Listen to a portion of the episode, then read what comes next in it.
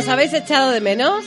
Tras la pecera tenemos a Manuel Andrés, nueva incorporación, y nuestro David Castillo.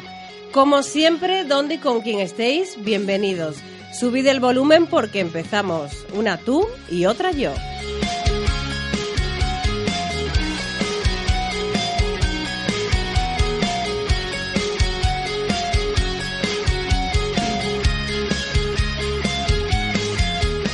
Os prometimos tardes en las que os acercaríamos a esas personas que llenan con sus libros vuestras estanterías o que entran en el salón de vuestra casa cada noche con sus series y películas o que os fascinan con sus coreografías, ¿os acordáis? Tuvimos a Susana Cañil, profesional de la comunicación y el marketing, con una larga trayectoria en el mundo de los negocios y el diseño y una escritora maravillosa. También ha pasado por aquí Mercedes Valdeón, colaboradora del Centinela del Misterio y pionera en la radio nocturna en Radio Intercontinental. Hoy tenemos a uno de nuestros actores españoles más queridos. Y digo esto porque, además de otras series, se ha hecho un hueco insustituible en nuestras casas a través de la televisión, como Javier Maroto, en la que se avecina. Actor con una gran trayectoria profesional en teatro y entrando de lleno en el cine. Para mí, no solo es el, el, invitado de hoy, sino es un compañero de trabajo con el que comparto pasillos casi todos los días. Antonio Paudo, bienvenido. Ay, muchas gracias. Estoy, estoy encantado de estar aquí. Y nosotros. Tienes años de teatro, años de televisión, eh, en el cine, lo que te echen. Años, años. Muchos años. años. Muchos años. ¿Qué, ¿Qué se te resiste a ti? Bueno, muchas cosas. Yo creo que hay muchos proyectos todavía por, por hacer, por levantar, por Muchos. sentir, muchas cosas por, por, por experimentar. Y, y como esta profesión es muy de experimentar y, y a mí me gusta, y me gusta mm, conocer cosas nuevas, pues seguro que surgirán. Seguro que surgirán. No me planteo, no tengo nada así, "Ah, quiero hacer un musical. No, no. Pero si viene un musical. Pero si viene un musical, ¿te lo atreves? haremos, lo haremos, sí, claro. Eh, siempre me lo he planteado así. La verdad que he tenido mucha suerte siempre con, con, con- los trabajos, porque he tenido trabajo y he tenido trabajo variado. Y, y nada, y yo, yo lo único que hago es pasármelo bien. Es, es que a ti te encanta pasártelo bien, pero bueno, todo es trabajar, o sea, que te venga lo que te venga, pa, pues te lo preparas. Cuestión de tiempo. Si, si, está, si está en mi mano y yo y puedo hacerlo, ¿sabes? Si hay una propuesta y, y han pensado en mí porque hay algo que, que les llame la atención y que, y que lo, que piensan que pueda, que pueda solucionarlo, lo, lo haré, claro, sin duda. Sí, sí, la verdad que yo siempre, siempre me he planteado esta profesión como, como eso, un aprendizaje continuo. Y lo mejor para eso es hacer cosas diferentes. Si no, si siempre hacemos lo mismo, mm, pues nos Así, acomodamos. Con ese pensamiento nunca te va a faltar. Bueno, yo te lo digo ya. Así. Por lo menos interés yo le voy a poner siempre a todo, ¿sabes? Si de repente pues me toca, pues yo qué sé, cargar leña, pues intentaré buscarle algo, algo interesante para mí. Cargarla bien, ¿no? O cargarla bien, o hacer, hacer algo especial con ella. No sé. ¿Quién es Antonio Pagudo? Pues, pues es un chaval de, de Baza, de un pueblo de Granada, que, su, su padre tiene un taller de, de- motocicletas y de maquinaria agrícola y cosas así.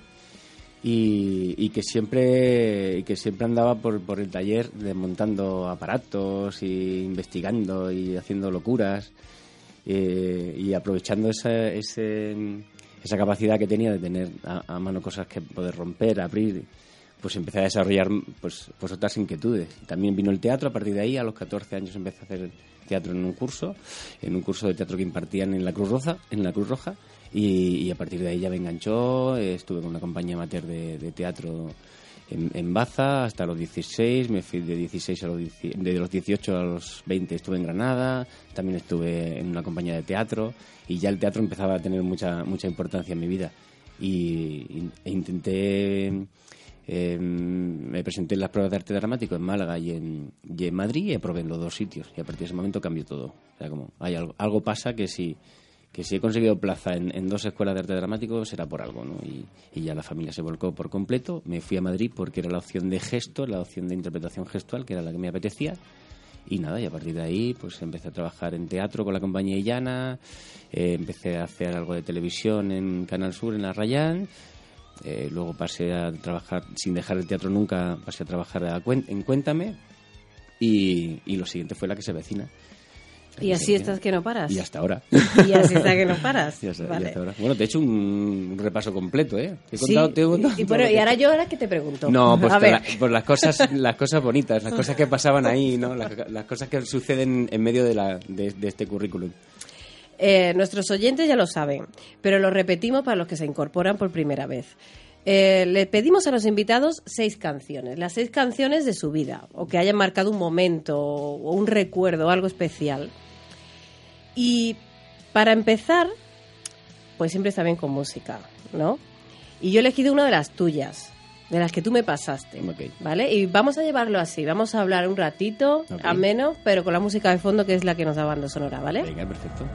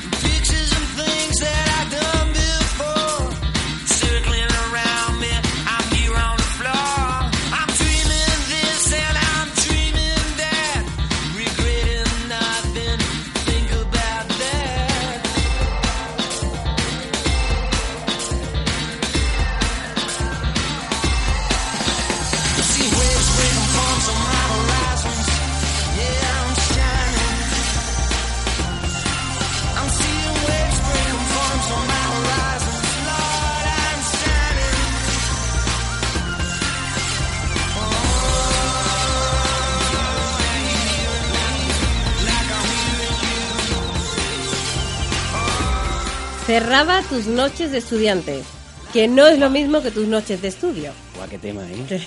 Este es increíble. Estaba intentando encontrar, a ver, creo que es del 2002. No, Tiene- tiene, que ser anterior. Tiene tiempo, Tiene que ser tiene anterior. mucho tiempo. Bueno, esto, este, esta, esta canción es muy especial porque porque porque eh, apareció en muchos momentos de mi vida. Eh, Y sobre todo la, la utilizábamos en, en casa, porque yo vivía con cuatro compañeros estudiantes también de la escuela de arte dramático. Uno de ellos era de la, de la sala Triángulo, no, la cuarta pared, de la Aquí sala cuarta Ma- pared, aquí en Madrid, Madrid. eso es. Y el resto éramos de, de la Resar.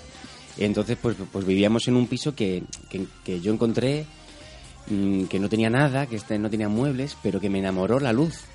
Me enamoró, era un piso grande y en un séptimo y miraba al sur. Y cuando entré me, me di cuenta que estaba en, en- en- en mi casa. Esa tenía que ser la casa. Y la, la arreglamos y claro, todo íbamos, íbamos incorporando elementos que íbamos encontrando por la calle, muebles, cosas así, y fuimos creando la casa. Lo que es un piso de Lo estudiante. que es un piso vaya. de estudiantes, claro, claro que sí. Y entonces, pues, pues es, es una casa muy especial. De hecho, mm, nosotros pensamos que tenía una energía muy especial. No tanto como que había cosas, pero que había una energía muy especial. La gente que llegaba siempre era como que, que- que recibía algo muy Lo que se creaba allí, Lo que se creaba el allí. ambiente. Y hacíamos cosas muy locas. Bueno, hacíamos fiestas, por supuesto, como todos los estudiantes. Sí. Pero luego teníamos unas costumbres muy extrañas. Y es que me acuerdo de estas cosas, es alucinante. Teníamos la costumbre de pedirle a, a toda la persona que llegaba por primera vez a casa y que venía invitada o que venía a tomarse algo con nosotros o que, que entraba por primera vez en Sí. casa y, y se sentaba con nosotros. Siempre había un momento en la conversación en la que, en la que empezaba una liturgia que, que iniciábamos nosotros, que era muy sencilla, que bueno, esta casa tiene unas normas y una de las normas que tiene esta casa es que la persona, la primera vez que llega una persona que, y que está en esta casa, tiene que contarnos su historia. La historia de su vida. Su historia. Nosotros decíamos su historia. Y cada uno salía por, por donde le apetecía y nos contaban historias increíbles. Y eso me, me- fue la primera vez que nos dimos cuenta de que, que, que a la gente le apetece hablar, lo que pasa es que no le hacemos las preguntas correctas, ¿no? Y esto de cuéntanos tu historia, pues nos daba mucha información de la, de la persona, no son, porque cuál- dónde centraba su historia, qué es lo que contaba, por qué, en qué momento estaba de su vida. Y era alucinante. Pero, pero, pero esta canción, eh, en, en esa casa, en ese salón que era maravilloso, con tanta luz y todo eso, teníamos una bola de discoteca. Ah, entonces, con su motorcito y tal, que yo me encargué de, de conectar. Y entonces, esta canción, la, la- cuando, cuando decidíamos irnos a dormir, poníamos esta canción como cierre. de- de Era espacio. como el fin de Era el discoteca, ¿no? fin de la El discoteca. cierre de la Eso es, discoteca. el cierre, era esta canción. Y hacíamos una cosa muy friki, muy friki, que es el final, la canción súper larga, mira, está llegando al final. Bueno, eh, ¿puedes subirla un poquito, David? Mira, mira. Ahí está, perfecto. Gracias. pues en este momento había un momento clave en el que desconectábamos el motor de la, de la, de la bola De de la lámpara, discoteca de la bola. y la bola empezaba a frenar hasta que llegaba un momento que incluso la cadena hacía que volviera hacia atrás. En este momento, en este momento se giraba hacia atrás y las Lo lucecitas se quedaban. estudiado. Eso era, ese efecto era maravilloso. Muy teatral, es que, que éramos actores, estábamos Claro. con eso. Y siempre rec- recordaremos ese momento. De hecho, mm, uno de mis sueños es utilizarlo en algún momento en un espectáculo, por supuesto con estas personas que, con las que lo hicimos, y, y cerrar así el espectáculo. Con Y con este tema. Porque este ya tema- pega con el tema. Con este, te- sí, sí, no, es esta la canción. O sea, esta es la canción y el efecto es increíble. Es- el momento en el que todo para y hace ese Para ese, atrás. ese para atrás, vuelven las luces, se, se giran las luces del espejo, vuelven un pelín hacia atrás y se queda todo en, en quietud. Era, era maravilloso. Nos hacía sen- sentir muchas cosas. Muy sin nada, ¿eh? Sin, sin nada, sin ponerle nada encima, ¿eh? O sea, directamente, eh, emociones puras. Una sin música, aditivos. o sea, una canción y una bola. Una canción, una bola, un enchufe y, y- e imaginación. Los actores, por general, cuando empezamos, eh, es como que estamos un poco perdidos, ¿no? Siempre queremos estudiar otra cosa, por si acaso, o te dicen, eh, estudia algo seguro Sí. y ya luego, si quieres, Sí, lo típico, ¿no? Sí, sí, sí. ¿Cuándo te diste tu cuenta que perdías el tiempo si hacías otra cosa?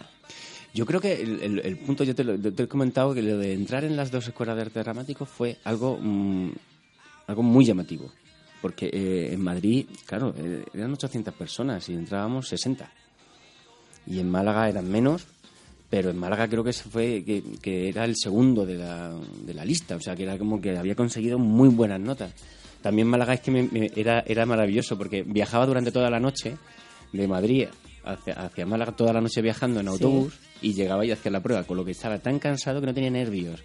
Era- No te quedaban. es no te es- quedaban estaba energías. tan cansado, había hecho la prueba en Madrid y bajaba toda la noche viajando, llegaba allí, me, me colocaba en la escuela y, y hacíamos el ejercicio y claro, era, estaba templadísimo, veían algo muy especial, un tío como seguro y es que era que estaba cansado, realmente Era- no era podía más, real. no podía más, pero bueno, fue, estuvo bien. Y eso sí que cambió mucho y en mi familia también. Sea, porque mi familia, por supuesto, claro, yo, yo heredaba el, el taller de mi padre, o sea, era el sentido de mi vida. Yo tengo dos hermanas y yo nací porque había que dejarle a alguien el negocio. Estas cosas que se hacen, ¿no? Sí. Entonces, eh, eh, yo siempre pensaba, eh, mi padre siempre estaba como, bueno, esto me gusta, estas cosas que, porque todo lo que hacíamos en teatro en el, en el pueblo, pues gustaba mucho y eso, pues ellos siempre lo han tenido como que hacíamos un buen trabajo, ¿no? No es una cosa tampoco que dijeran, no, no, no quiero que hagas esto. Le gustaba, pero lo que, lo que has comentado, ¿no? Siempre un- pero tú siempre tienes el taller, o sea que genial. Búscate algo que se pueda luego tal y luego sigues con esto, desarrollando esto. Y ese, ese, ese verano, cuando es septiembre, octubre, cuando nos enteramos que había probado los dos sitios, fue algo como muy especial. Y luego que efectivamente en- entré en Madrid, empecé a cursar la- los estudios y, y las notas eran, eran buenas. Y eso a la familia era como, hostia, no se ha equivocado. O sea que prácticamente desde el principio, en realidad. Sí, a los 20 fue cuando todo esto cambió. Hasta entonces siempre estaba con él, quería salvarme el culo y lo quería hacer siendo cámara. sea, Me gustaba imagen y sonido, quería, quería estudiar imagen y sonido, estaba haciendo un módulo de electrónica, quería, quería acercarme al mundo de imagen y sonido, quería ser cámara, quería estar ahí cerca, pero no me creía que podía estar delante. Pero porque no tenía tampoco a nadie, ningún referente, nadie de mi familia, nadie de... Bueno, había un chico en mi pueblo que también, pero no, no, era, no era una cosa que... toda- él estaba estudiando también, llevaba como do- dos años estudiando, o sea que, que en realidad no, no teníamos a nadie que nos contara qué era eso, ni, no sabíamos muy bien. Yo solo veía las cosas buenas, lo que me gustaba, veía los espectáculos, me encantaban, me gustaba lo que sentía en el escenario. Y os veía tirabais a la piscina. Y nos tiramos a la piscina. Es el momento donde eres más libre y más creativo.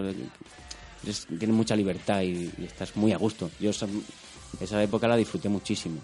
Porque la, eh, el, el trabajo no, no tenía un, no tenía responsabilidad.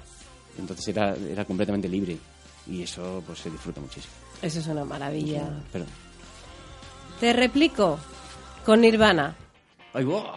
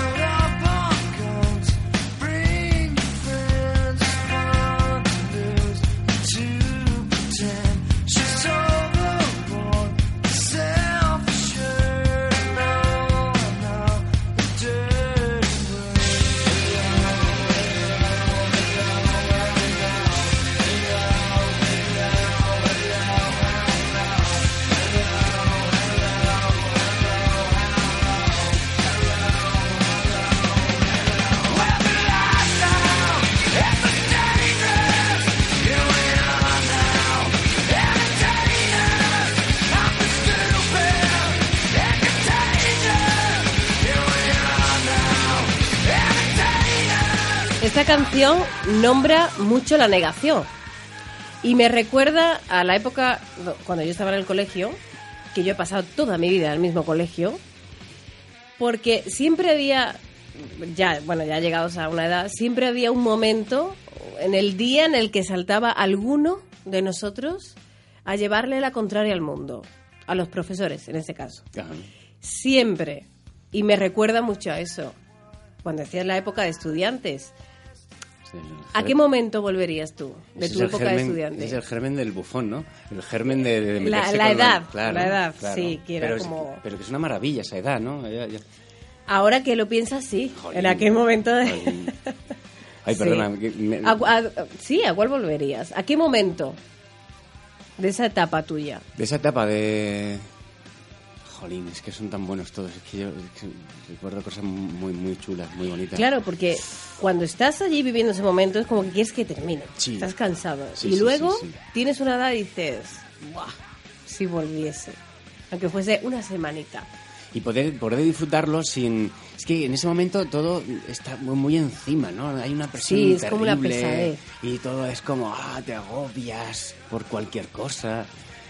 Que, Sí. que, que bueno, que es que bueno, que es que es- este, son emociones puras y están saliendo ahí, con, están aflorando, ¿no? Estamos Sí, generándonos, es ¿no? un Estamos- poco como que te crees que lo sabes todo, ¿no? Y Sí. llevas como que vengan a decirte lo que tienes que hacer o las normas que hay que seguir. Ay, como que no. Ese fue mi segundo debut. Mi segundo fue ese, en el que de repente yo pasé de ser un, un niño súper bueno, que hacía cositas todo, todo muy... tal, A que te quedaran a de- todas a que me o casi quedaran todas. y, y, ¿sabes? Y, y máquinas y billares y cosas así. Pero, pero también me abrió, me abrió otro mundo. No, solo duró un año, solo duró un año. Y, y no sé, y ahora, y ahora que lo pienso, fue el único momento así de rebeldía que tuve, el único momento que se... Porque luego siempre, no es que acepte las normas, es que me, es que me adapto muy bien. Siempre veo el lado positivo de las cosas, ¿no? Y, a partir de ya, bueno, ya, a partir de tercero, pues... Pero eso queda, ese pozo queda. Y, claro. era, y era necesario. Yo creo que era que necesario. y que cumplí una labor muy importante en mi vida. Luego con, redescubrí a, a profesores, por ejemplo, eh, Tristán, que era un profesor que teníamos de, de, de historia, pues se, se volcó mucho con nosotros, éramos un grupo, se volcó mucho con nosotros. Vio, vio que había algo, vio que había talento, que veníamos arrastrando desde el primer momento. o sea, en primero y segundo teníamos, ya teníamos cosas ahí, ya habíamos ofrecido cosas. Con arte, siempre con arte. Yo mi grupúsculo así de gente era como un músico, un, uno de Bellas Artes y yo. Éramos siempre los que, los que la liábamos. Y era o tienen futuro o no tienen ninguno, porque ahí no hay cosa media. Pero hay gente que, te- que sí que, que lo ve claramente eso y lo, y lo apoya. Y ahí recibí mucho apoyo. Este, este hombre llevaba la, la radio de- del instituto. Y ahí estuvimos, ahí haciendo programas y cosas así. Pues sí, sí. es una suerte que encontraras a alguien así, Sí. porque con esa edad de- es complicado Total, encontrar a alguien así. Total. Eso es lo que le deseo yo a mis hijos. Que, que en ese momento no me van a escuchar, por supuesto, porque de de eso se va. eso- Seguramente. eh, ahí está el, el truco, el- lo bueno de la, de la situación, que tienes que no hacer caso a tu padre, Y- y pero que encuentren una persona que, que- que les, que les oriente, que les diga y, y que les trate así con el cariño que yo recibí.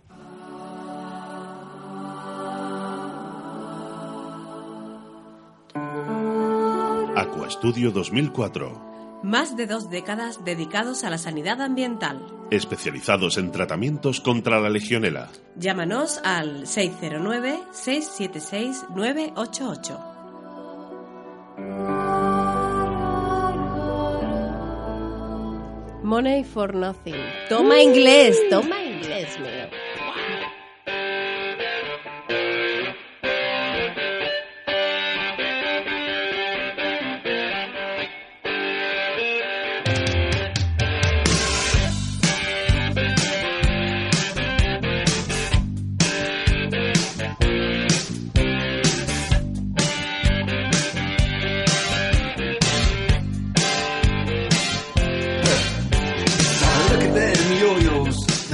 Way you do it. You play the guitar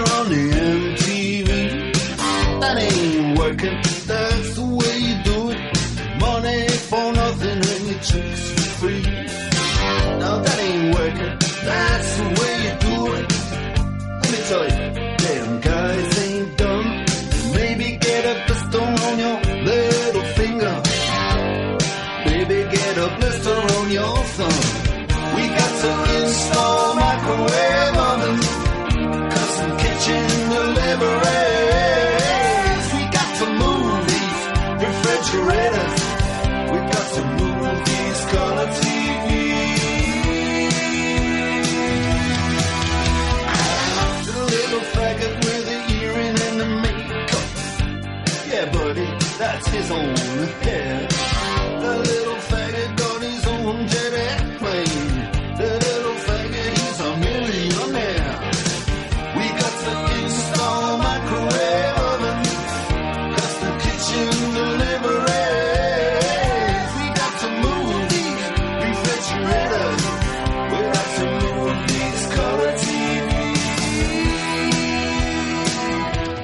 Primera canción que interpretaste en un, en un ejercicio de teatro. Sí. Es que, es que es un subidón de tema, ¿eh? Sí, ¿Eh? eh, ¿sabes? No fue la primera mía, la que te voy a decir, pero fue la que mejor recuerdo. Ataque de tos de Sabina. Anda, mira. Esa- ¿Y, qué- y qué, qué hacías? Porque yo, la verdad que la había puesto a partir del ataque. Yo lo que don- donde se generó todo fue en el principio de la canción, que es un momento súper lento que tiene como un... Sí. Y empieza... Y esto era como un despertar. Esto era como un despertar. Y yo cuando la escuchaba decía, coño, que esto es como, una, como uno despertándose por la mañana, ¿no? Y empiezo... Y cogí eso y puse la canción y lo hice.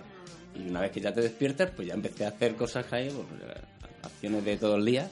Al principio, cuando haces este tipo de cosas, da una vergüenza que te mueres. Claro, Al principio. Y es como no sabes qué hacer y estás haciendo el tonto. ¿Cómo recuerdas este momento? Mira, ¿Te soltaste? Yo sí, yo sí, yo me lancé muy... Es que, es que yo soy muy osado también. Soy osado también para eso. Me lanzo a hacer cosas. El- cosas que no he hecho nunca, como esto, por Es ejemplo. como salen las cosas Es como se hacen las cosas, sí, sin problemas. Entonces yo, eh, yo esto lo veía claro. Mm, Lo que sí que hago es defender las ideas. O sea, si, si creo que la idea es buena, la defiendo con, con pasión también. Y esto, tenía- esto me pasó, esto me pasó. Pero sí te voy a decir, eh, para que no se me olvide. El, eh, lo que sí recuerdo fue una chica que, que hizo... mm, Estaba resonando en esa época, Ren Lose My Religion, esa. de Rem. Sí, y esa canción, vale. ella se marcó, un, se marcó una impro súper curiosa, muy hacia adentro, con las cosas que le pasaban. Y claro, se, se, se centró tanto en la emoción, tanto en lo que tenía dentro, que, que, que se sintió fatal.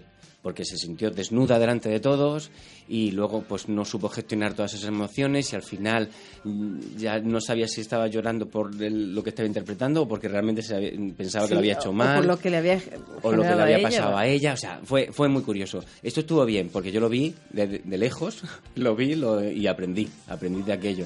Luego estuvimos analizando, por supuesto, pero yo aprendí. Entonces, ahí, a partir de ese momento me, me di cuenta que lo mío no era estaba tanto en la De interpretación, de- sino que estaba muy con las cosas de fuera. Y cuéntame, cuéntame. No, más físico. Eh, tengo un director de teatro, tenía mi primer director de teatro, que era actor, es actor, y nos decía, por lo que dices tú de las ideas, eh, nuestra idea se defiende. Aunque sea una mierda, es nuestra mierda. No está.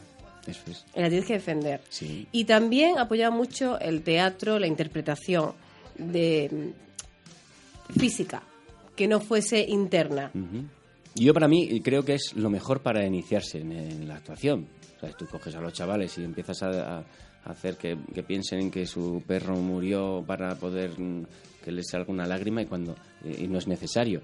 En Katakali, por ejemplo, que es, un- es una danza, pues eh, tiene una técnica para, para contraer un, músculo que hay que es en el lacrimal y empiezas a llorar y no hay, pasa ninguna emoción por tu cabeza. Y yo eso lo vi el primer año de, de arte dramático en la escuela y fue alucinante. Eh, el bailarín empezó a ejecutar una de las danzas que hacen diferentes formas, que hacen como la cobra, el tal, no sé qué, el elefante y no sé cuánto, y en un momento de repente le cayeron dos lagrimones, como dos puños, y luego pues preguntamos qué, qué es lo que había generado aquello. Y no entendía. ¿qué? En la traducción se perdía un poquito el asunto, ¿no? Que qué es lo que piensas, sientes para cuando haces... y dicen, no, no, no, es, es nosotros trabajamos una cosa que es como hay un músculo dentro que si tiras del músculo, lo ejercitas, lloras, no hace falta... Físico. Es puramente físico. Es Y el físico. efecto es el mismo.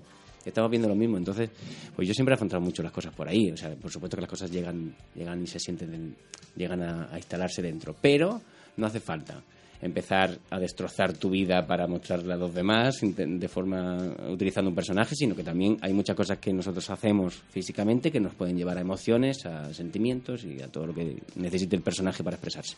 A un estudiante joven de interpretación, inexperto, te lo puedes cargar, ¿eh? Totalmente. Te lo puedes cargar. Esta chica que te he contado no volvió nunca más a hacer teatro. No volvió nunca más. Desiré.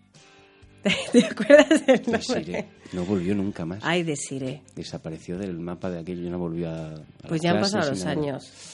Ya ¿Qué debería de será de volver. Desiré? ¿Qué, qué, qué pensarás si yo estoy contando esto ahora? Hazle, un llamamiento a Desiré. Ay, ay, pobre. ¿Cómo eh, recuerdas tu primera obra de teatro? Pues la primera fue. Bueno, la primera fue. El, era el- Los hijos del jardinero, me parece que se llamaba. Te estoy hablando que tenía 14, 15 años. Con la compañía de Illana. No, no, no. Yo- Mucho antes, ¿no? estoy- esa, es la, esa es la primera, esa es lo primero, lo primero. Pero mm, con Illana lo primero fue Spingo, que fue un, eh, era un espectáculo que, eh, donde había tres chicos, tres chicas, eran bailarines, acróbatas y, y yo. y tú, ¿no? Y yo, porque yo ni era bailarín ni era acróbata, sino todo lo contrario, no sé. Eh, y no, era un elenco sobre todo con, con eso, con bailarines, con, con bailarinas, con gente que hacía malabares y era un espectáculo como muy físico, por supuesto. ¿Y cómo Y- te sentías yo- tú allí? yo me colé. Arropado así. Pues a mí me encantó porque sobre todo la- la- eh, empezamos a trabajar y, y, y bueno, yo me acoplaba bien en las dinámicas, no hubo ningún problema, pero cuando lo mostraron a público pues no, quedaron satisfechos los, los, productores y los directores, que son David, David, David, Ottone y, y Juan Ramos, que est- estaban dirigiéndolo.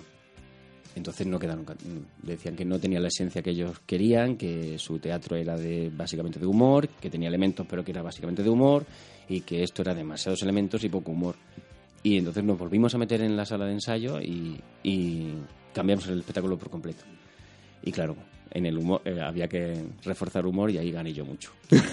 Ahí te Y me, comías. y me convertí un poquito en, en, en- en- en la- el punto en el que giraba el espectáculo alrededor, ¿no? Entonces, de, de- hacia la comedia. Y todos los actores y bailarines y todos lo que- los demás se, se acoplaron a ese mundillo. Empezamos a generar otro, un espectáculo que, que funcionó muy bien eh, y viajamos muchísimo en ese espectáculo. Eh, hemos recorrido muchos... Lo bueno de hacer eh, teatro sin palabras y sobre todo humor, pero sobre todo sin palabras, es que te puedes mover por, por muchos sitios y te puede llevar a sitios maravillosos. Por donde quieras, porque ni siquiera está el idioma de por medio. No, no, no. O sea, yo te digo, yo, ya- yo, yo he actuado en Tokio. ¿Qué dices tú? Bien. Alucinas, ¿eh? Pues yo aluciné, yo aluciné. Y o en Alemania, o en Bélgica, en, en Suiza, y, bueno, ya te digo, Japón. en- eh, es, una, es una maravilla poder, poder expresarte en, en- en otros países. Y que te entiendan. y que te entiendan y, y poder hacer algo que te gusta y que te dan por ahí y, y aprender mucho. Ahí aprendí mucho. Qué bueno. Pues te voy a poner un tema que a mí me ponía mucho las pilas. This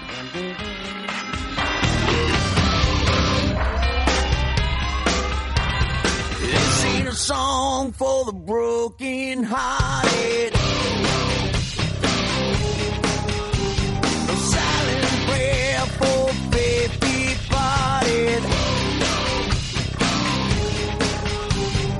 I gonna be face in the crowd. You're gonna hear my voice when I shout it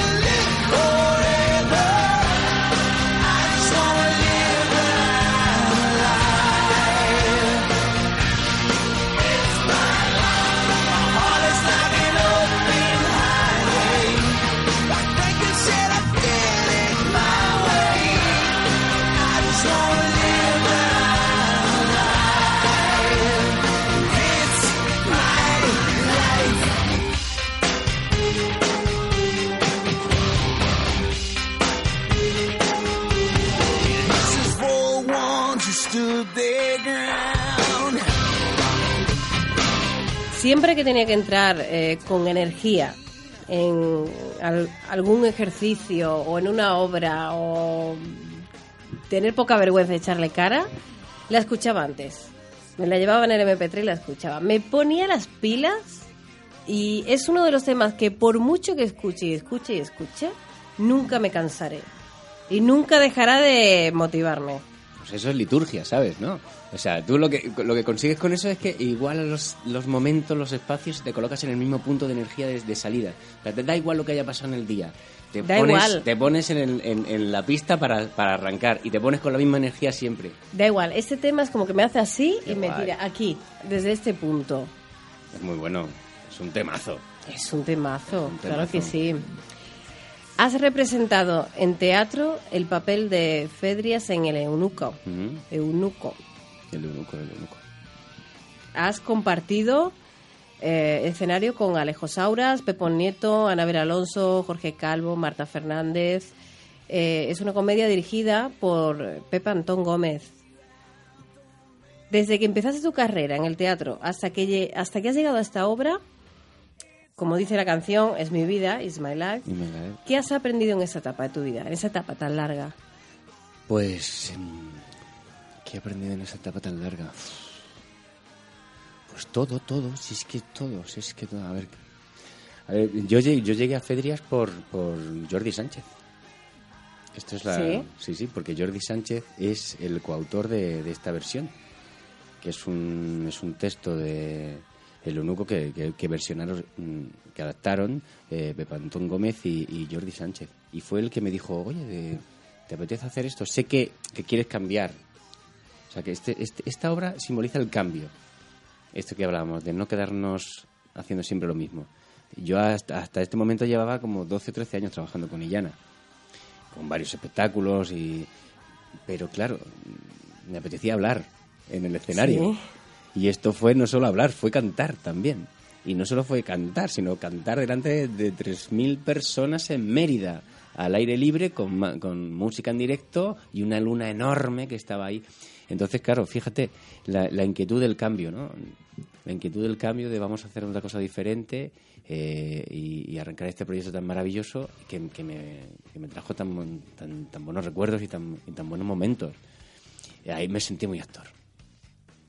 En el sentido de... O sea, es, son, son un grupo de amigos. Se juntaron un grupo de amigos Sí.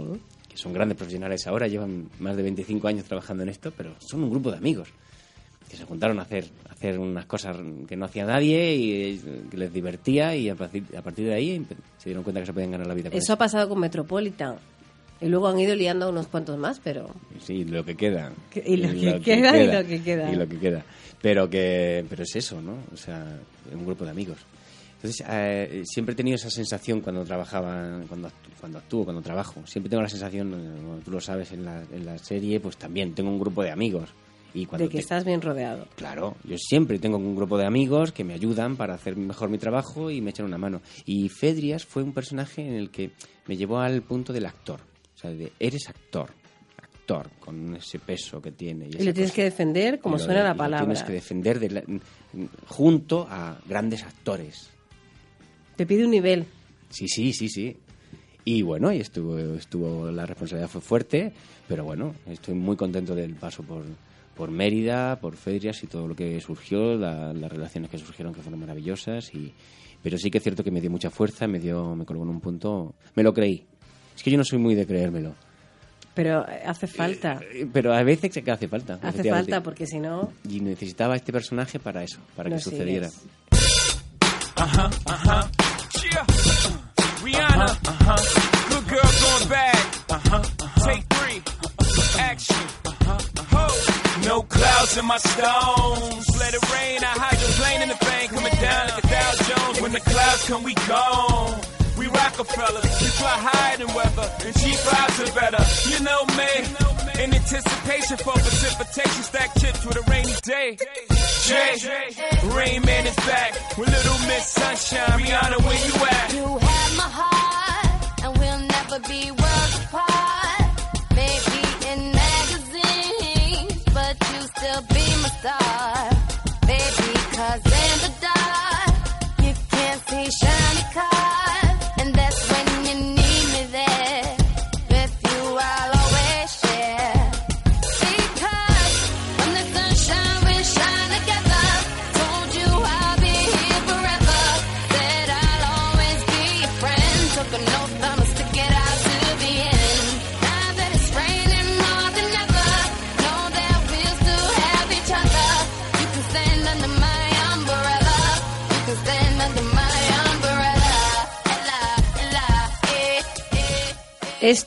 marcó mi época en la que empezaba yo a salir por donde me daba la gana, como me daba la gana. O sea que a mí ese tema me mola mucho, me trae muchos recuerdos. Tú me dijiste que sonaba por todos lados cuando nació tu, tu hijo Lucas. Sí, sí, sí. Acá- Sonaba, en to- sonaba continuamente, continuamente sonaba. Y, y yo la verdad que me encanta, me encanta. Me gusta mucho esta canción. Y ha, y ha cogido más fuerza conforme iba pasando el tiempo, iban creciendo. y Yo les iba diciendo, mira, esta canción sonaba todo el tiempo cuando, cuando tú naciste. De hecho, es que no te puedes ni imaginar. O sea, yo, me- yo estaba en el paritorio, eh, ya todo quedó bien. Yo tenía función de teatro, me tenía que ir al alfil. Sí. Eh, y del 12 de octubre, pues me pues ba- ba- bajé, me monté en un taxi, que estaba sonando esta canción, que yo, yo estaba alucinando ¿no? con todo este tema. Y, y además fue muy curioso porque me senté en el taxi, no, a la calle Pez, eh, al Teatro Alfil. Es que voy a actuar. Vengo del paritorio, acabo de tener... un- Y empecé a cantarle al taxista toda mi historia y fue un momento súper chulo porque era la primera vez que, que- que verbalizaba lo que me había sucedido. Que es que es verdad que son, que son cosas muy grandes, muy Es que importantes son en la vida. fuertes. Que- ¿Cómo te ha cambiado ser padre? Pues sí que me ha cambiado. Cambia porque ya no eres el centro del universo, de tu universo. Ya, eso ya... ya... Tienes una responsabilidad. Sí, pero bueno, en, en realidad hay que tomárselo siempre con, venga, con, con amor esto sale, con amor esto sale.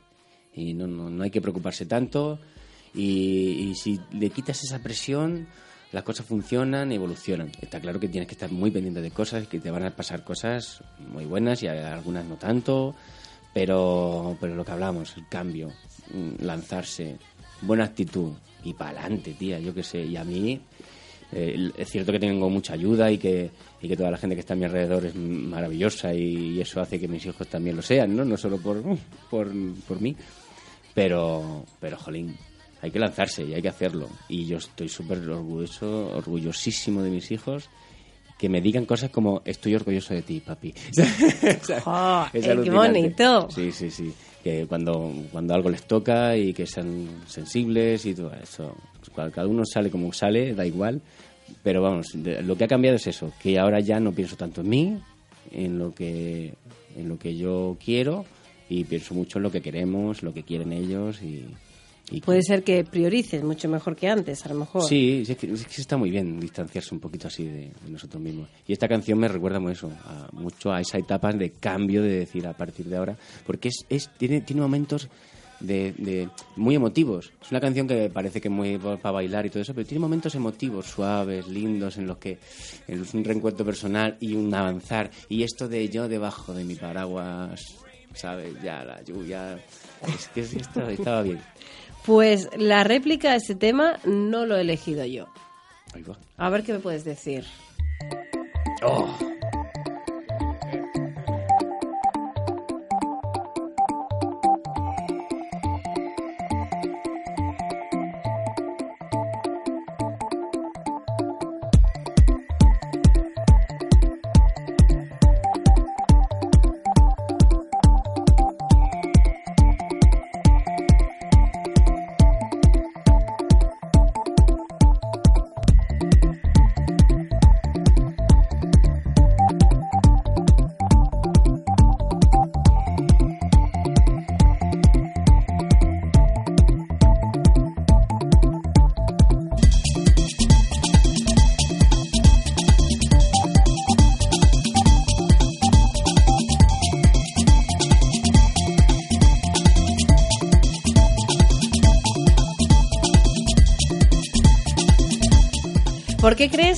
Que me han pasado ese tema?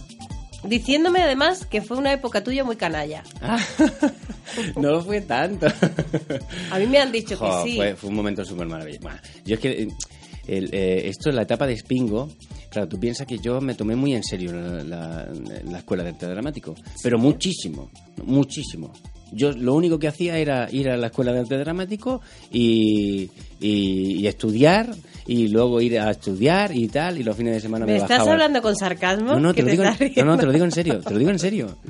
O sea, no, no conocía nada, no conocía la noche, no conocía Madrid, no conocía, no me movía, no, no, no sabía nada, no, ni, ni bares, ni lo que había alrededor, mi gente, eh, ahorrando muchísimo, porque eso sí, no puse ni una copa. El sacrificio fue grande, porque no, no- pero no puse ni una copa.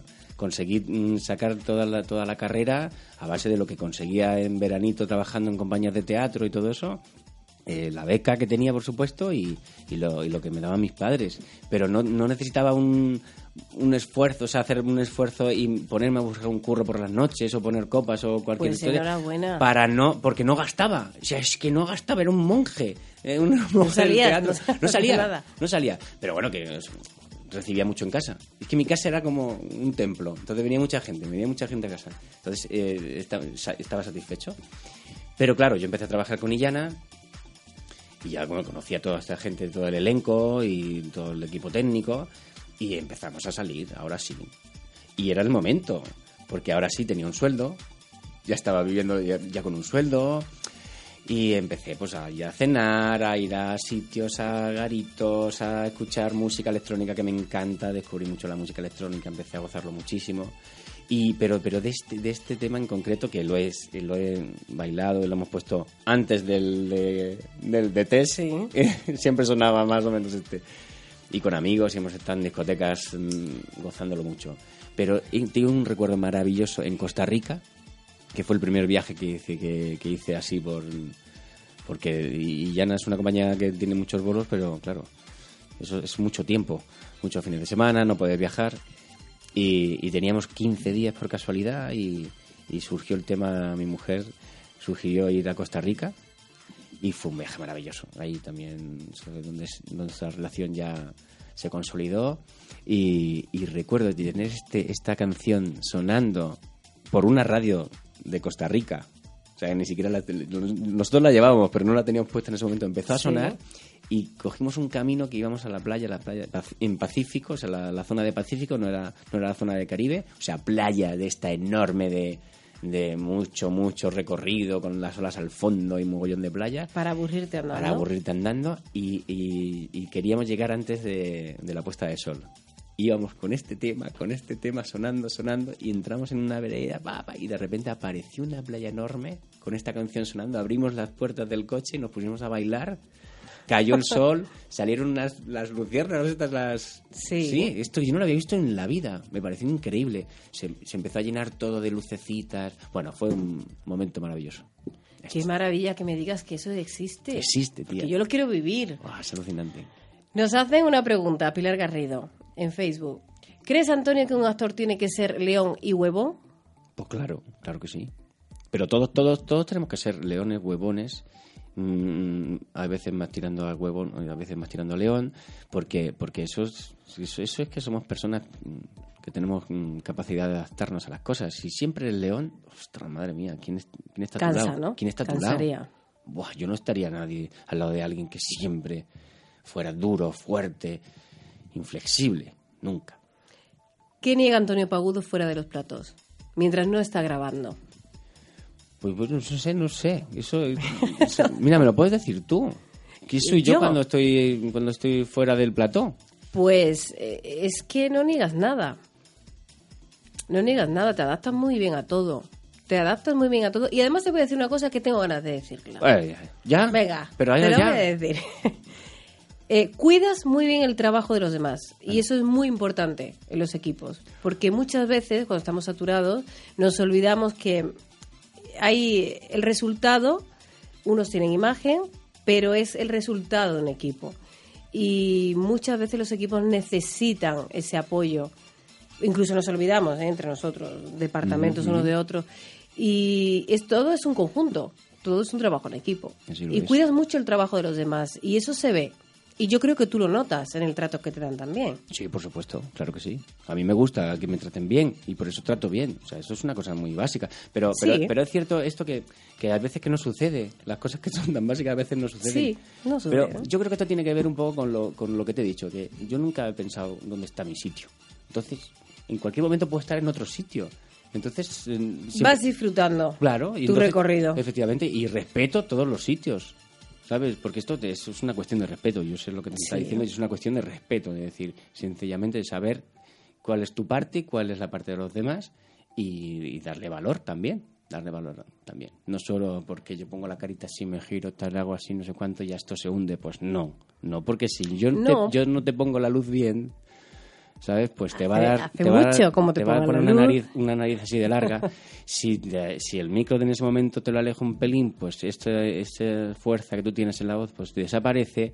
Si, si no te digo nada, cada vez que, que- que te vayan a pinchar un plano tienes el bolígrafo en una mano diferente. Y, o sea, son tantas cosas que como esto es un trabajo en equipo. Es un trabajo en Es un equipo trabajo muy, en equipo, difícil, muy y difícil. solo se ve el resultado y no se ve el trabajo que hay detrás.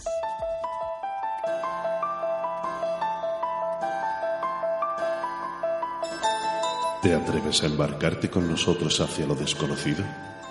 Todos los viernes a partir de las 12 de la noche, El Centinela del Misterio, una producción de Metropolitan Radio España para Área FM 95.6. Porque por la noche, nada es lo que parece.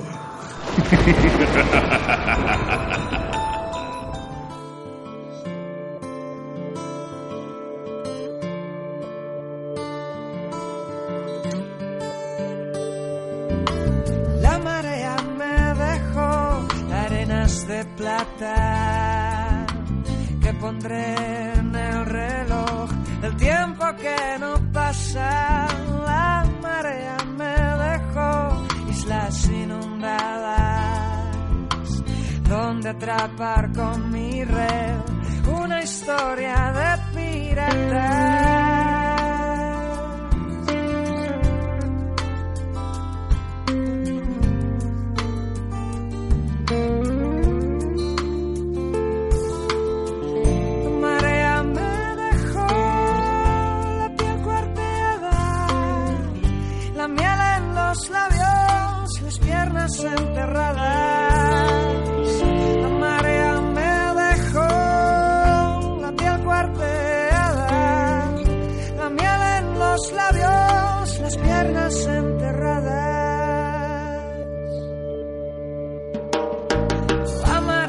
Qué esta canción? Pues porque, em, porque había cogido una canción que representaba mucho a mi hijo y, es maravilloso que mi hija también tiene una canción y es esta, La Marea. La Marea. En ese momento eh, Mónica estaba embarazada, Mónica que es mi mujer, estaba embarazada de Carmela y, conocíamos a gente de, que, trabajaba en, con, con Vetusta. Y nos dijeron, nosotros los estábamos escuchando ya, nos encantó, su sus propuestas son estupendas, el vídeo de un, el primer vídeo que sacaron me, me volvió loco, un plano secuencia de, de una casa hasta la FNAC, o sea, me pareció una locura, me, me pareció que hacía cosas que a mí me gustan, que me, me hubieran gustado hacer, ¿no? Entonces me, Sí. me enganché con ellos y, y nos, nos dijeron que, que había un concierto en Aranjuez y nos fuimos para allá y claro, como ya estaba, ya el embarazo estaba bastante avanzado, pues, pues estuvimos en, un- en una zona que era donde estaba el cañonero, la gente que, que- que llevaba la técnica, ¿no? La- el sonido, que eres el mejor sitio donde puedes escuchar un concierto. Sí, la verdad Y es que en sí. este momento, pues eso, cuando sonó la marea, yo me acuerdo que, que abracé a Mónica y Carmela empezó a patear, a patear de una forma como diciendo, esta es, esta es, esta es, nos avisó. Entonces nos, nos Esta llamó mucho gusta, la atención, ¿no? esta me gusta. Y luego ella es una niña maravillosa, tiene siete años, es un- es súper dulce y le pega todo. Pero claro, desde el primer momento que le dijimos que esta era tu canción, ella se quedó enamorada. Y yo también, porque yo quería una niña como la que tengo. La visualicé, la, la pedí, la, la- me la imaginé y, la, y no sé qué pasa, pero está funcionando. Y la tienes. Así que hay que visualizar mucho. Coincidiste con Pablo Chiapela y Eva y Santa también en la, eh, la película Allá va mi inglés. Espérate a ver. Free Beers, Ah, sí, dando voz al personaje de Riggy. sí. ¿Conocieron tus hijos tu voz? Eh, sí, sí, sí, sí, Sí. están súper orgullosos ¿Qué te de esa película. Jolín, pues, pues, es que es muy, para ellos es muy curioso porque es, es escuchar una, una voz que, que la tiene muy presente con un personaje, pero conseguí engañarles, o sea, conseguí que se metieran en la peli y que vieran el personaje y se alejaran un poquito.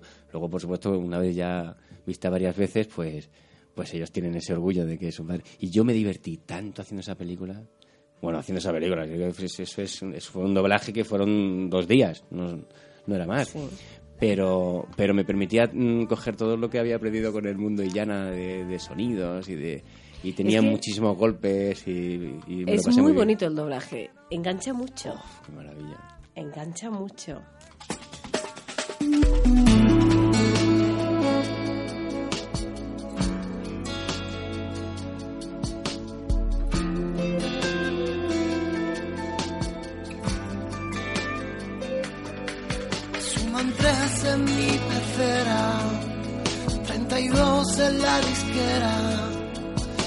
700 los reproches que me acusan cada noche.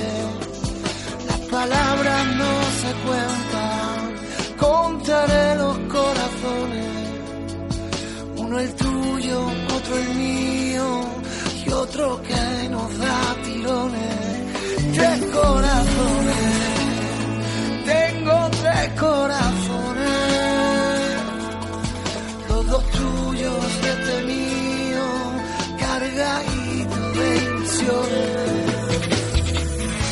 Las palabras no se cuentan, contaré los corazones, tres corazones. Se puede decir que tú tienes tres corazones, se puede decir que son tu base, tus pilares, pero tú atraes mucho otros corazones. Se ve, yo que te veo, claro, muchas veces lo veo a tu alrededor. Mm, Cuando tú llegaste a la que se avecina, ¿a quién te encontraste que ya habías trabajado y que te hacía mucha ilusión saber que ibas a compartir muchas escenas con él? Con Ricardo Arroyo, claro, Ricardo Arroyo, sí, sí, sí. Yo había trabajado con él en mi primer trabajo en televisión, que fue en Arrayán, y, y nosotros pues, coincidimos muy poquito en, en secuencias, pero mucho en, en la convivencia. Y, y ya me pareció una persona súper especial. Ya me enamoré directamente de él. Porque es, es, es un, es, un, es un tipo, me encantaría que... Es que, no, bueno, no, no quiero que la gente lo conozca. no quiero que cambie nada de eso. No, no, es, es, eh, yo lo quiero mucho, lo quiero como un padre y él me quiere como un hijo. Y tenemos una relación estupenda mm, fuera del, del plató también. y, y la cultivamos y la mantenemos. Y, Se le nota cuando habla de ti. Sí, Ricardo, mucho. Ricardo, ah, yo le escuché hace poco también en una entrevista de radio, una cosa mm, tremenda, ¿no? Que nos preguntaban, vosotros lo pasáis muy bien en las tomas falsas, y lo- sois casi una familia. Y él dijo, mira, yo llevo tanto tiempo lejos de mi familia que, que son prácticamente más que mi familia. Son la gente que está conmigo cada día. Hostia, yo me... Eso me hizo, mm, me hizo pensar muchas cosas. Y de hecho me hizo también recortar un poco el tema de... Vamos a intentar buscar proyectos que estén más cercanos a mi familia y no... Porque hasta entonces no paraba. Siempre estaba con bolos fuera, de teatro, la tele por la mañana, teatro por la noche y los fines de semana fuera y, y aquello me hizo pensar muchísimo. Y fue, fue él el que despertó ese sentimiento. Y, Sí. y nada, estoy, eh, ya te digo, estoy encantado con él. Ricardo me dijo que después de tanto tiempo sí te tenía presente como un hijo. Y es lo que ves cuando trabajas mucho tiempo con, con los mismos compañeros, ¿no? Que es como eso, se Mm. te hacen tu familia, que es como que llega un momento que los necesitas, que los, los echas de menos si no los Sí, sí, tienes. sí, por supuesto. Y hemos pasado cosas chulas nosotros. Y él, él quiere mucho a, a mi familia y, y tenemos mucho contacto y lo que nos queda por vivir. Yo le voy a decir a Ricardo desde aquí que ya él sabe lo que yo le he hablado, que voy a seguir detrás de él. Tenemos una cosa pendiente, Ricardo y yo, a ver si lo consigo convencer. Bien.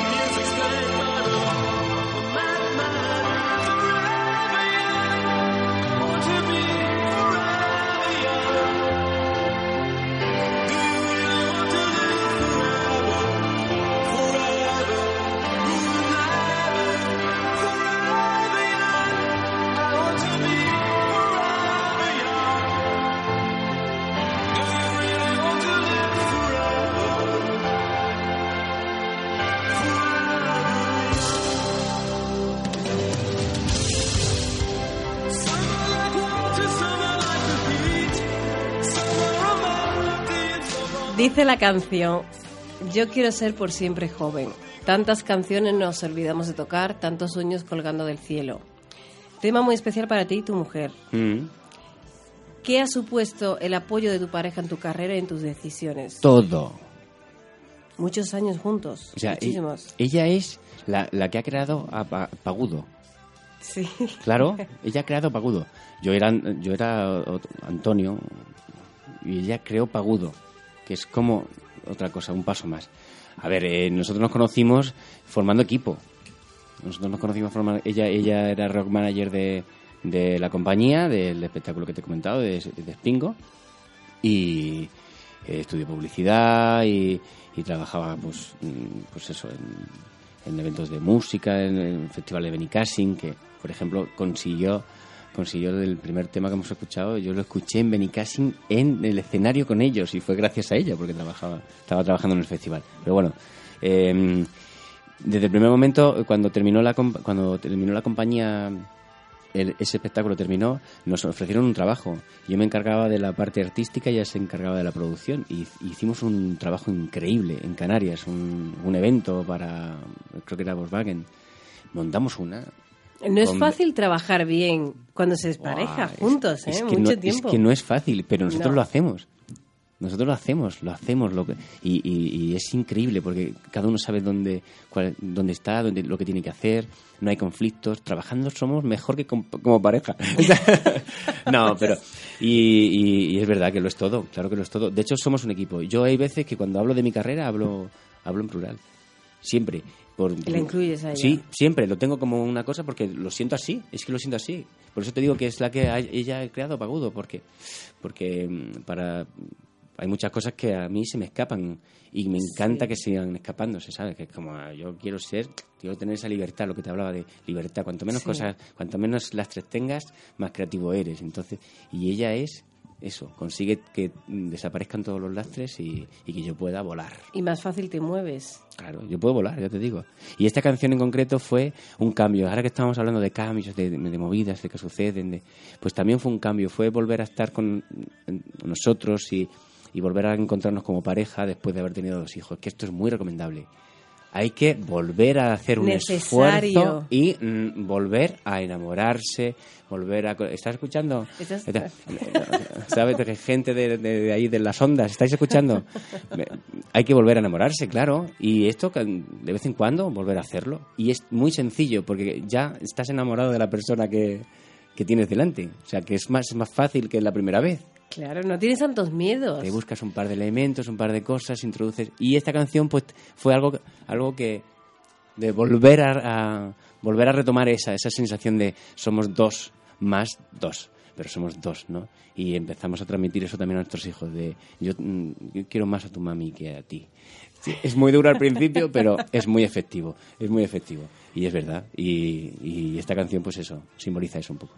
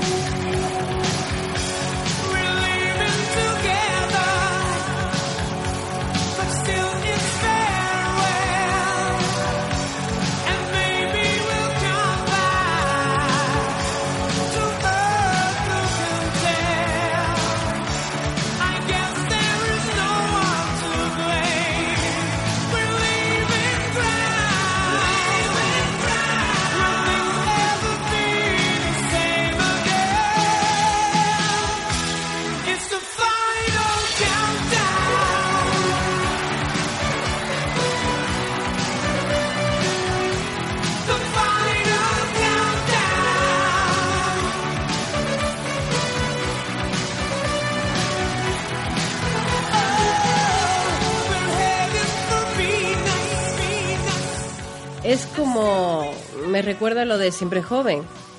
Porque dice: con tantos años, luz para ir y cosas por encontrar. En cine podemos verte en Desechos, como Talín. ¿Te lo he dicho bien? Vale. en Gal como secretario de Estado. En el síndrome de Svensson como Teles. En Vida Viciosa de al lado como Juan Diego López. Es difícil quitarte la etiqueta de Javier Maroto a la hora de hacer otros papeles, otros personajes. No, a mí no me cuesta. A mí no me cuesta. Porque, ya te digo, que yo, me centro en las cosas que están sucediendo alrededor. Y como los personajes son diferentes, y, las, y, y los directores son diferentes, y la gente que tengo alrededor es diferente, pues todo eso hace que, que las cosas cambien. Entonces los personajes cambian. O sea, la- como, como actor cambio. También me dejo influir muchísimo. No soy un actor que, que, que siempre mm, mantenga... Que te encierres en lo mismo. Claro, que sea, mm, sus, sus golpes buenos. O sea, que esto, esto sé que me funciona. Pues yo lo meto aquí. Ese gesto, ¿no? Ese es mucho de gesto, actores americanos. Claro, esa gesto. retranquita, ese de te digo una cosa, y te las remato y cosas así, ¿sabes? Estas cosas que yo las, las, las veo y me, bueno, las veo y me encantan, pero las veo en otros, no, no quiero hacerlo yo. Entonces, porque, porque confío que la mejor forma y la más sencilla es, es dejarte influenciar por lo que te dicen. Así no le das vueltas a la cabeza. No pegarte a nada, ¿no? Pegarte De- a nada y, y caminar libre. ¿Qué personaje te ha gustado más interpretar? Y- Interpretar. Es que, es que yo acompaño mucho a los personajes que, que estoy viendo, ¿no? Que estoy, que estoy sintiendo. Jolín. Yo para mí un personaje que es el broker de, de broker de Illana, porque es una creación, es que esto, eso, es que hacer trabajo, trabajar teatro de movimiento, de gesto, así como lo hacemos nosotros, es que es que es muy muy de ti, ¿no? Surgen muchas cosas de ti. Es muy no- brutal No hay un texto, no hay un tal, entonces, efectivamente, entonces cuando lo encuentras y yo con ese personaje he sentido cosas muy grandes en el escenario, muy brutales, a nivel de, est- de esto, de este, de este nivel de energía, de esta, esta historia que te lleva, que te lleva. Esto además me estaba recordando, estaba dibujando aquí un caballo, porque, porque, porque me, me recuerda tanto, tanto, tanto, tanto, tanto, y me encanta esa historia de, venga, para adelante, es una canción que evoluciona, que va, pero que siempre va siguiendo la iba de pam, catán, tacatán, tacatán. Y con ritmo. Y esto es lo que quiero yo para. mi carrera. Tanta, tanta, tanta, tanta, tanta, de vez en cuando. ¡eh! lo que sea y seguir para adelante. Tan, tan, tan, y a ver si conseguimos hacer una carrera larga. Yo te digo ya que lo vas a conseguir. Mira, así, ojalá, porque. Ojalá. Porque sí. lo veas. Te lo digo. A mi lado. Ojalá. Eso es. Ojalá.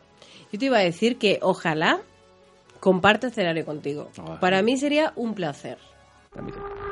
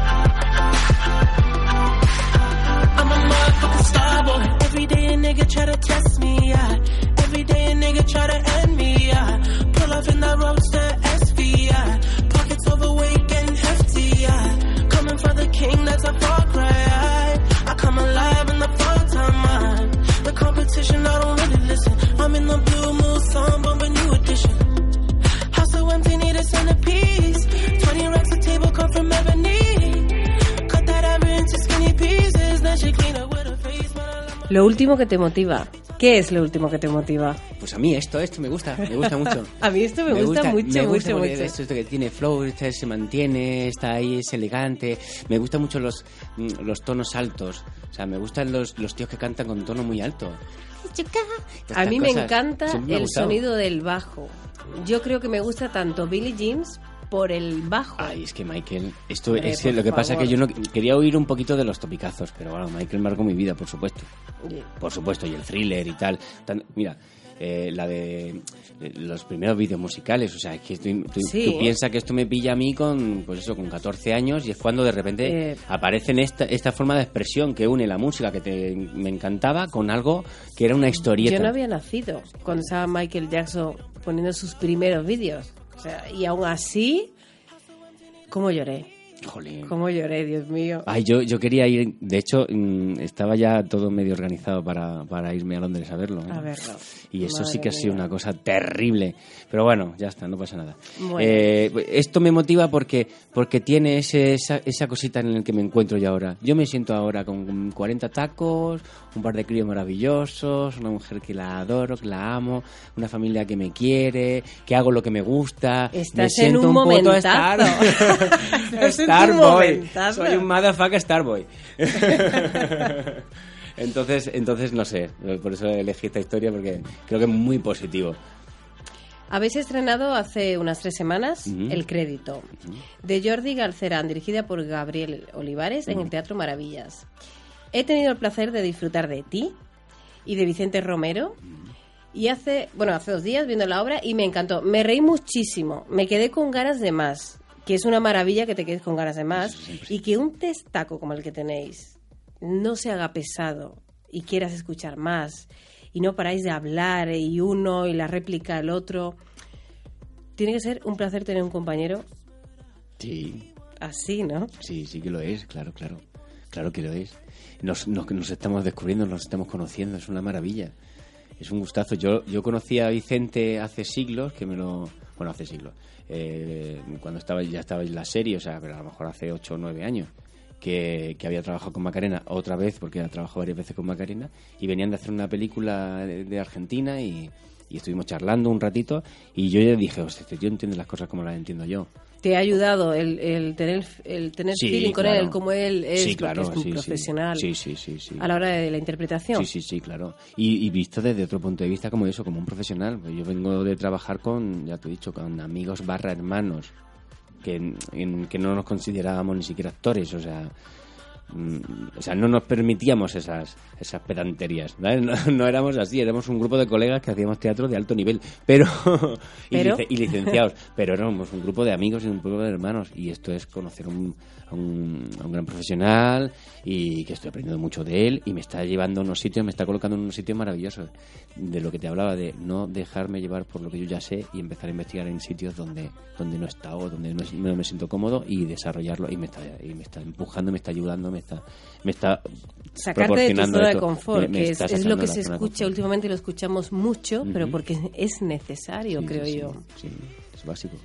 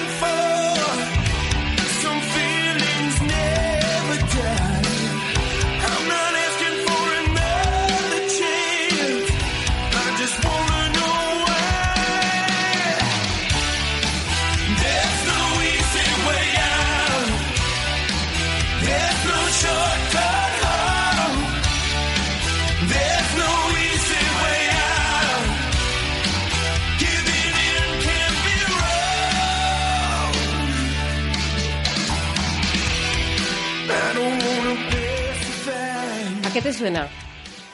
Hostia, me Dime suena- cosas que te recuerde o que te vengan a la mente. Mira, me, me suena del mundo así, flash dance, ¿sabes? De, de- de esa época, de estas cosas, de esos bajos, esas contundencias con la batería. eh. Sí, me vienen esas imágenes así, un poquito. ¿Qué es? esto? ¿De qué? Forma parte de la banda sonora de Rocky 4. Ah, de Rocky 4. Ay, guau. ¿Esta cuál era? La es de... que no es, no es un tema principal, pero claro, en el momento en que en el momento en que sabes que es de Rocky, ya sí lo puedes Claro, claro, claro, tiene todo ese Pues toque. es esa maravilla de escena donde en Rocky 4 eh, Adrian le dice a Rocky, no puedes ganar. Y Rocky se va indignado de la vida, ¿sabes? Muy dolido. Se monta en su coche y se va. Como supuestamente Rocky 4 iba a ser la última película de la Ajá. saga, eh, es como un momento en el que pone muchos flashbacks de las películas anteriores. Y es que es una maravilla. Y la he vuelto a recuperar hace pues, cosa de un mes. ¿Qué película, además? Bueno, a mí yo fue la primera la que me pegó el, el latigazo, claro. Fue Yo la soy primera. fan incondicional de Rocky. La historia de un chico que sale del, del pueblo y que triunfa, pues claro, imagínate, no Pues me va ya a gustar. ves, ya ves. Y mi hermano es un friki, ¿eh? Mi hermano es un friki de esto. Después de ver el crédito tuvimos la oportunidad de pasar un ratito hablando y salió una frase eh, que fue portada una entrevista que te hicieron hace mucho en la que decías que nunca se habla de la soledad del cómico y me quedé con eso. Este tema de Rocky, que no es un personaje cómico, pero está muy solo, a pesar de estar rodeado de gente, es un personaje que está solo porque la carga que lleva es suya. Por mucho que quiera que quieran ayudarlo o que pida ayuda, es algo que lo llevas tú y eso no lo puede entender nadie, porque es tu peso. ¿Crees que este trabajo es totalmente vocacional? ¿Quién soy yo para decir esto, por Dios? Totalmente vocacional. Porque cuando ves a un cómico, bueno, me, refiero al actor, ¿no? Pero en el caso de la comedia, es como que lo colocas en ese sitio donde este siempre se está riendo, ¿no? Es como que no lo asocias al pasarlo mal. Y a lo mejor está pasando su peor momento. El peor momento de sí, su sí, vida claro, personal claro. y el mejor de su, de su carrera cómica. Sí, pero esto también nos pasa a todos. O sea, eso le pasa a todo el mundo en su trabajo, ¿no? Pase lo que, Sí. lo que pase, tiene que ir a hacerlo, ¿no? Es cierto que lo que hablábamos del Día de Asuntos Propios es lo que no tenemos nosotros. Pero, pero Está bueno. complicado, pero claro. básicamente, pero básicamente sí. O sea, le, le- le sucede a todo el mundo. Es que no lo sé, yo tengo mis dudas con esto, ¿eh? Yo creo que la gente, o sea, creo que esta profesión se puede se puede ejercer sin tener una cosa así que sueñes, porque el sueño dónde te lleva a veces una falsa quimera. Esto es- eh, a mí me ha gustado que yo, yo esto he llegado poco a poco. Está claro que todo el mundo tiene eh, un momento maravilloso en el que si, si miras en tu vida dices, ay, claro, es que es normal. Es que contaba los chistes en el, en el autobús cuando íbamos de viaje.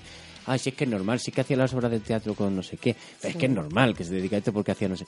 Pero hay mucha gente que ahora son banqueros o son o, trabajan donde sea que, que han hecho esas cosas también, eso, que hacían esas cosas. Entonces, tengo mis dudas, no sé. Creo que, que los actores tomo- cogemos la fuerza necesaria como para decir, venga, va, vamos a dedicarnos a esto y, y hacemos de eso ya una profesión.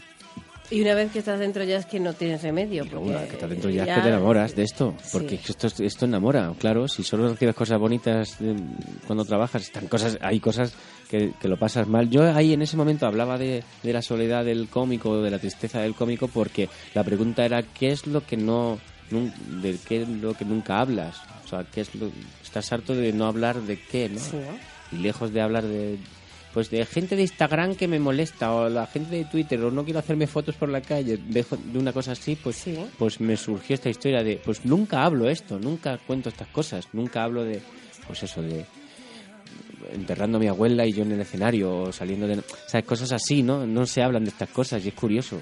Pero es muy esto muy Rocky muy Rocky 4 cuando cuando su cuando ella le dice no puedes hacer esto y ahora vete y, y asimílalo asimílalo. Pues es un poco eso.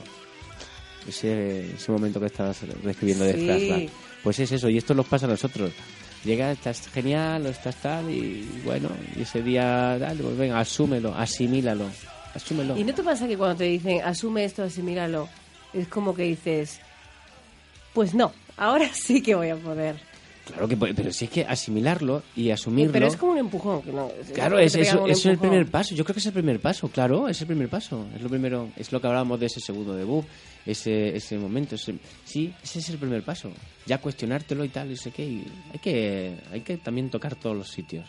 ¿Cómo podemos pretender ser, contar emociones si no pasamos por todas ellas? Eso te ha quedado muy bien. Te ha quedado muy bien, así que nos quedamos ahí. te voy a regalar un tema, ¿puede ser? Sí, pues te lo voy a regalar y bueno, escuchemos un poquito y luego ya. Venga.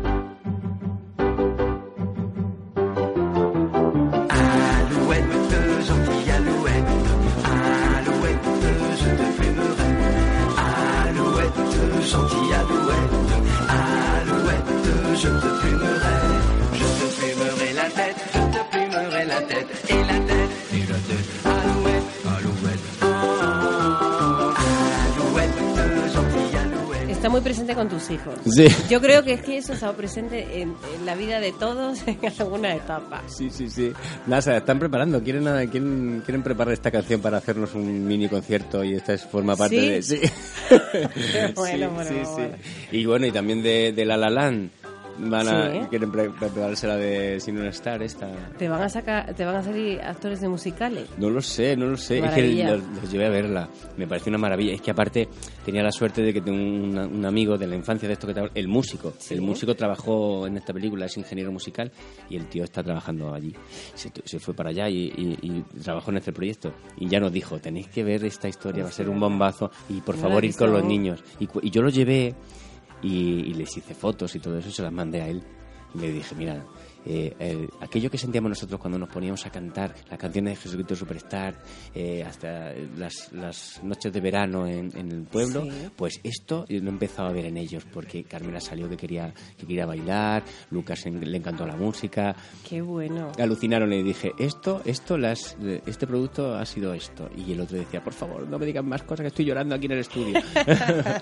y entonces, entonces sí, sí, les gusta, les gusta a ellos hacer cositas. Y yo, mientras que les se diviertan, adelante. No les voy a forzar, nunca, Que vayan conociendo, ¿no? que vayan conociendo.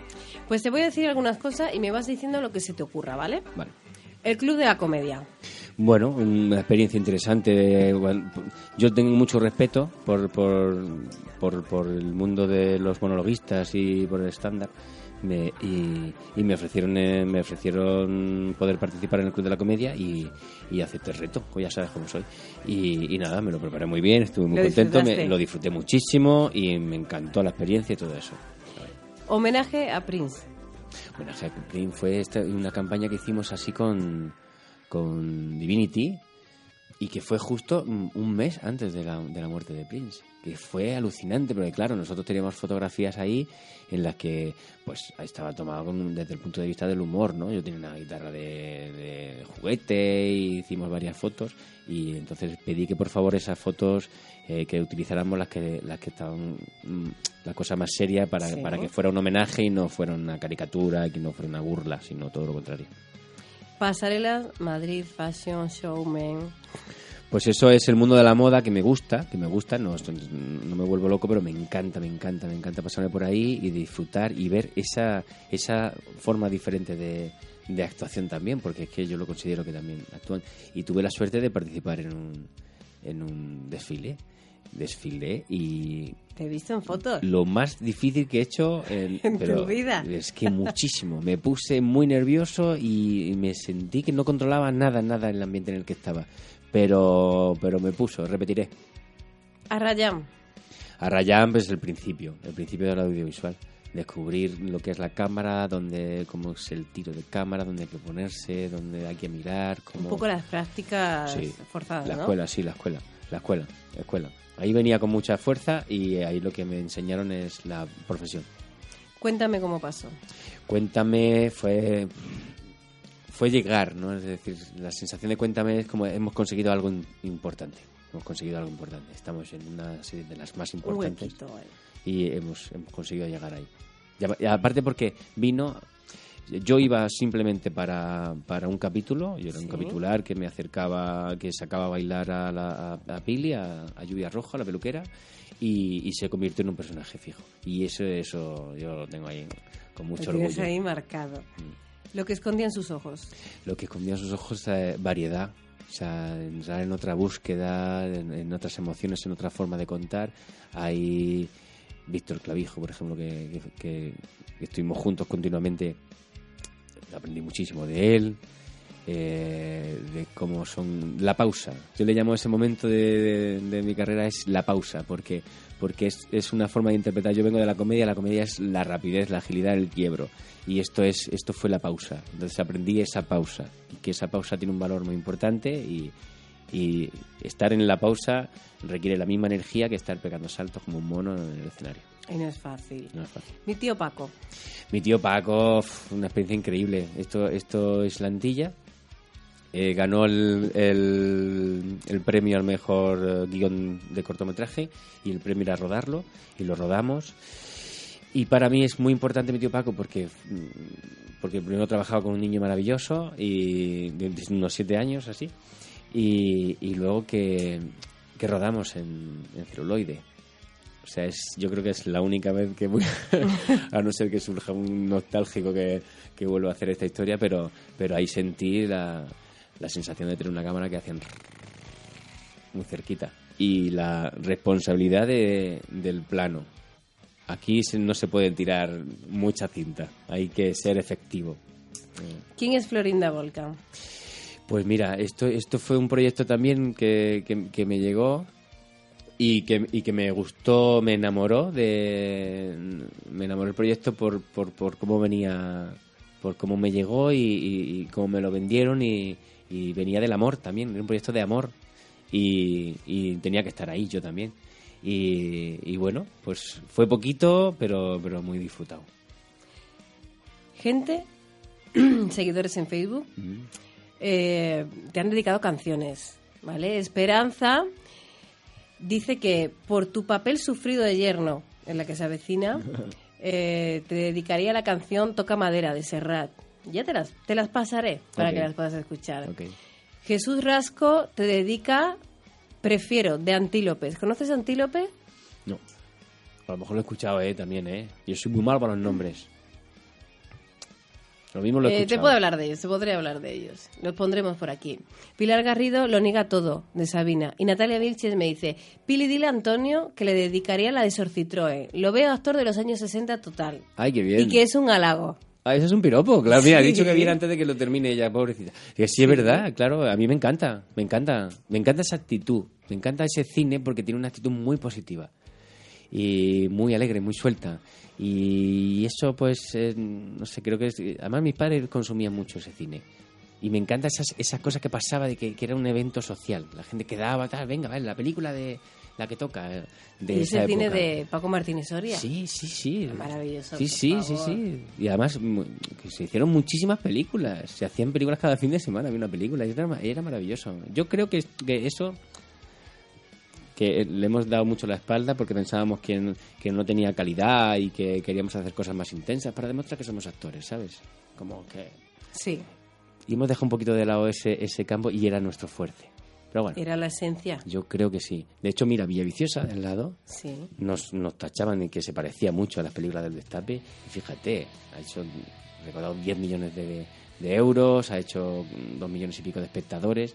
Ha sido la- eh, en, en cuestión de dos semanas se convirtió en la segunda película más vista del año. Y, y estrenamos en diciembre. Y eso era lo que nos decían. Nos decían, es que, es que esto se parece a las películas del Destape. Pues mira, mira.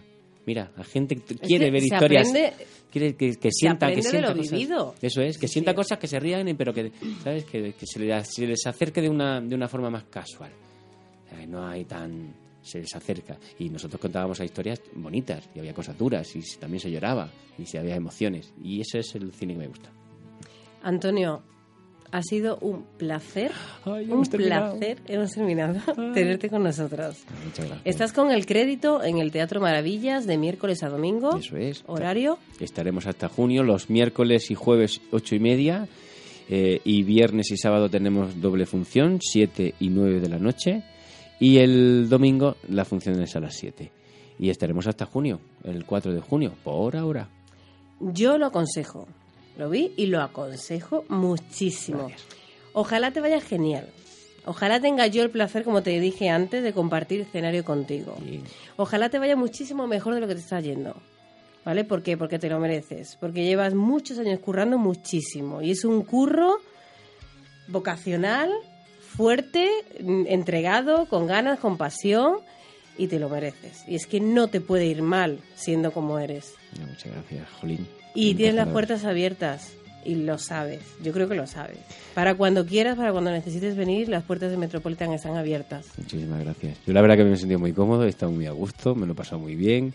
Hemos, hemos hablado de muchas cosas, algunas Sí. importantes y otras menos, pero que pero no sé, yo he estado muy a gustísimo. De, muchísimas gracias a todo el equipo, toda la gente que, que está por aquí. Y, Parece y- que no, pero somos volveré. unos cuantos, Y ¿eh? volveré, claro que volveré, claro que sí, Pilar. Cuando quieras. Ha sido un placer. Muchísimas gracias, Antonio. A ti.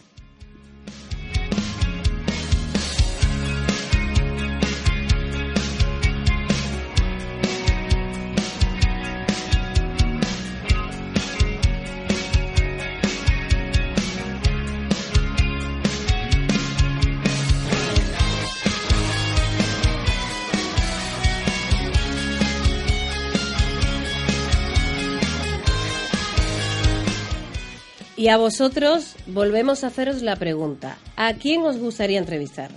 Estamos en la página de Facebook, una tú y otra yo. Twitter, arroba una tú y otra yo, Met de Metropolitan. Podéis seguir compartiendo vuestras opiniones, como ya lo hacéis en metropolitanradio.es. Esperamos que hayáis, disfrutado, pasado un ratito ameno en nuestra compañía, disfrutad del fin de semana y como os decía nuestra Susana Cañil, sed canallas, que nosotros seguiremos trabajando aquí, intentando acompañaros, pues por lo menos una tardecita cada 15 días, ¿no? Que de momento, para empezar, pues está muy bien, en una tú y otra yo.